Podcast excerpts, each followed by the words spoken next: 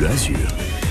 Il est 7h46 en pleine sécheresse. On va faire le point sur les inquiétudes des agriculteurs. Fabien, en recevant ce matin le président de la FDSEA des Alpes-Maritimes, Jean-Philippe Frère. Au cœur du cyclone. Bonjour Jean-Philippe Frère. Bonjour. Si vous deviez choisir un mot, un seul, aujourd'hui pour définir l'état de votre profession rationnée en eau, est-ce que vous diriez qu'elle est inquiète, démoralisée ou bien sacrifiée?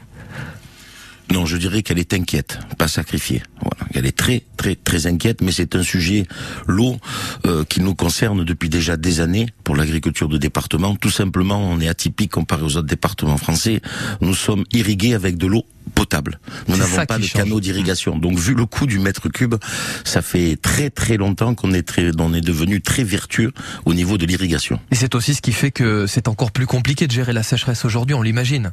Tout à fait. L'eau potable est, doit être préservée. Dans quelle zone se trouvent les agriculteurs les plus en danger ce matin Les plus en danger, c'est dans les plaines d'alluvions et sur la partie haute, dans les estives. Contrairement à ce qu'on peut penser, on n'a pas eu de neige cette année, où on a peu d'herbe et sur certains secteurs, on a des sources qui se sont taries. Donc on a une très très grande vigilance au niveau euh, filière élevage par rapport à l'abreuvage des animaux. Malgré tout, les éleveurs sont prioritaires. Euh, il faut sauver les animaux justement. Mais est-ce que ces animaux sont aujourd'hui eux aussi en danger euh, Est-ce qu'ils peuvent manquer de fourrage Est-ce qu'ils peuvent manquer de nourriture? Non. Pas du tout. Non, vous n'êtes pas si alarmiste. Non, on, suit la situation de très près. On a un état des lieux à la semaine euh, et on fait un point et on a de suite des alertes. On a mis en place tout un process avec Monsieur le Préfet et la DDTM, un process d'alerte où on a des signalements qui sont faits. Non, aujourd'hui, il n'y a aucun souci là-dessus. Et les peu d'endroits où on a eu des soucis, on a déjà déplacé les secteurs d'abreuvage pour que les animaux n'en manquent pas. Il n'y a pas de souci sur l'herbe. Les animaux peuvent se contenter d'herbes sèches, mais l'eau, par contre, elle est indispensable comme pour l'homme d'ailleurs. Et est-ce que euh, vous pouvez chiffrer combien ils sont aujourd'hui ces agriculteurs euh, euh, touchés par cette sécheresse pour l'instant? On était 40 euh, la semaine dernière, sur les 40, il y en a 18 qui ne font plus partie de la liste. Là, je parle toutes filières confondues, tout simplement parce qu'ils ont quitté le moyen pays pour monter sur les estives. En élevage, par contre, on a aujourd'hui euh, des maraîchers qui n'ont plus d'eau, alors à qui la source s'est tarie, à qui le forage n'étant pas assez profond dans les nappes les nappes étant descendues à des niveaux jamais atteints. Voilà, problème d'irrigation. Donc, on est en train de, de gérer ça. On en a sur la plaine du Var avec Côte d'Azur et la métropole pour essayer de trouver des systèmes de raccordement au réseau en urgence. Ça veut dire qu'on on, déplace malgré tout des, troupeaux, des élevages aujourd'hui pour euh, résoudre ce problème de la sécheresse? Pas vraiment déplacé. On change de vallon pour l'abreuvage, mais il n'y a aucun problème pour les animaux. J'allais dire, jusque, ça va nous amener jusqu'au début du mois d'août. On devrait passer. Après, on a un secteur euh, qui est rassurant. Euh, c'est la basse vallée de la Sienne, en aval, qui est simplement en vigilance. Et ce que je dois dire, on peut simplement s'apercevoir que le travail qui avait été fait il y a plusieurs décennies sur le lac de Saint-Cassien, Exactement. À un moment donné, aujourd'hui, il va falloir se poser. Là, nous gérons l'urgence. Alors tous mes collègues m'appellent. L'État, venez, venez, on fait des réunions, on est sur l'urgence. Il va falloir un peu se poser sur le fond. Et là, on vient juste de finir les, les législatives, donc j'espère que nos décideurs, en tous les cas, j'ai demandé à Monsieur le Préfet officiellement une réunion dès l'automne pour se poser et trouver des solutions. Donc vous nous dites ce matin que vous êtes en train de gérer l'urgence et vous demandez, on va y revenir dans une seconde partie, euh, à ce qu'on se pose pour réfléchir à des solutions pérennes. 8h moins 10, notre invité ce matin, Jean-Philippe Frère, le président de la FDSEA des Alpes-Maritimes. Parce que vous vous préparez à ce que ce soit régulièrement des sécheresses historiques dans les prochaines années ah, écoutez, je vais dire euh, mieux que ça. Il y a déjà dix ans, on lançait l'alerte.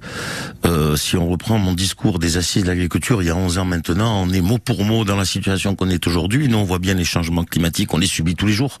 On est à l'extérieur, peu importe la filière. Donc, bien sûr que oui, on savait où on allait. Le problème, c'est qu'on n'a rien fait. Bon, ben, c'est malheureusement, c'est l'habitude trop souvent de la France. À qui la on faute l'urgence. Vous aviez averti, vous nous le dites ce matin. Vous aviez averti il y a dix ans. À qui la faute, Jean-Philippe Frère? Je veux pas envoyer de faute, c'est la faute de tout le monde. Parce que vous savez, le problème de fond, c'est un bien commun, l'eau. C'est à tout le monde à la gérer.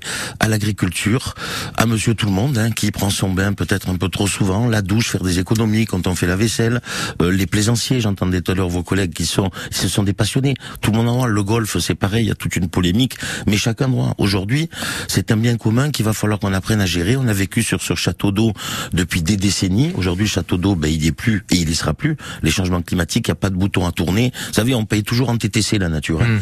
Quand on lui a fait du mal, elle vous le fait payer. voilà, donc il va falloir trouver, se mettre autour d'une table. Donc qu'est-ce que vous demandez euh, le, La création d'un lac de Saint-Cassien euh, à l'est, par exemple, pour vous, c'est envisageable Ce serait une solution pérenne? Écoutez, on le voit sur le lac de Saint-Cassien. La Sienne aval, c'est le seul secteur en vigilance. Mes collègues, ça va nous amener jusqu'à la fin du mois d'août, puisque DF n'a pas turbiné. Donc nous avons les 20 millions de mètres cubes qui sont stockés. Aujourd'hui, j'ai pas la solution miracle.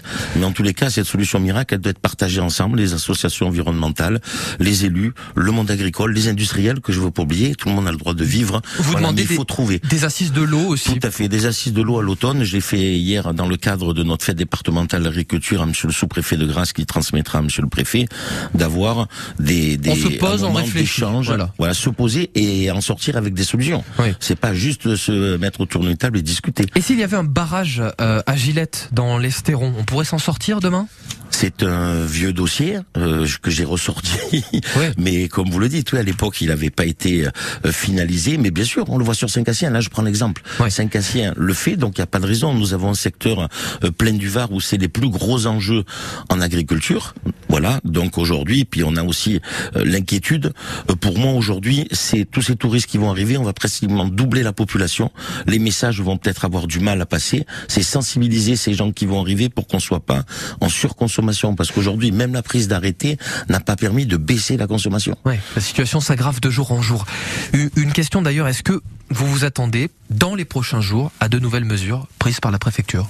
Ah oui, c'est certain. Vu les retours euh, que j'ai de terrain, euh, je pense qu'il va y avoir sans doute des restrictions. On va monter d'un cran, voire de deux crans, euh, sur certains secteurs en arrivant au stade de crise. Ça veut dire?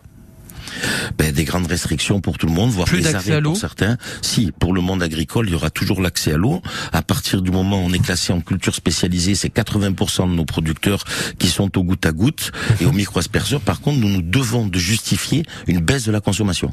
C'est comment on fait Comment on fait alors, Jean-Philippe Ben comment on fait? Ben on irrigue un petit peu moins. On est déjà très vertueux. Certains collègues n'ont pas encore fait de semis d'automne.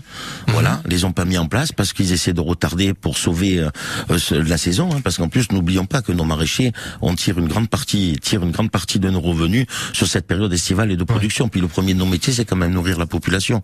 Ce serait une folie de de laisser mourir nos plants et faire rentrer d'Espagne ou d'autres pays quand on sait l'empreinte carbone. Voilà, il faut que chacun s'y retrouve. En tous les cas, on a mis en place des outils depuis très longtemps. On parle déjà de pertes aujourd'hui chez vous, euh, de pertes financières à venir? Oui. Oui, sur certains secteurs, ben vous avez déjà la filière oléicole en Arbo Oui. qui va payer un lourd tribut. On a des fleurs sur différents secteurs du département. Les arbres étaient en fleurs il y a quelques semaines quand on a eu ce pic au niveau des températures. Donc on a des secteurs où les fleurs ont entièrement brûlé. Nous venons de constituer un dossier et on va le déposer en préfecture de demander à monsieur le préfet des aides. Et puis après on surveille un maraîcher qui va voir ses pompes qui tombent à sec.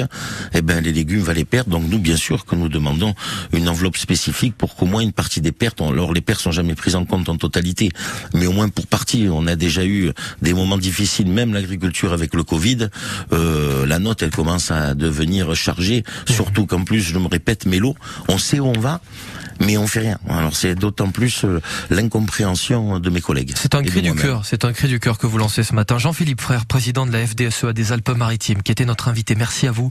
Merci à vous. Bon courage et bonne journée. Merci beaucoup. 7h54.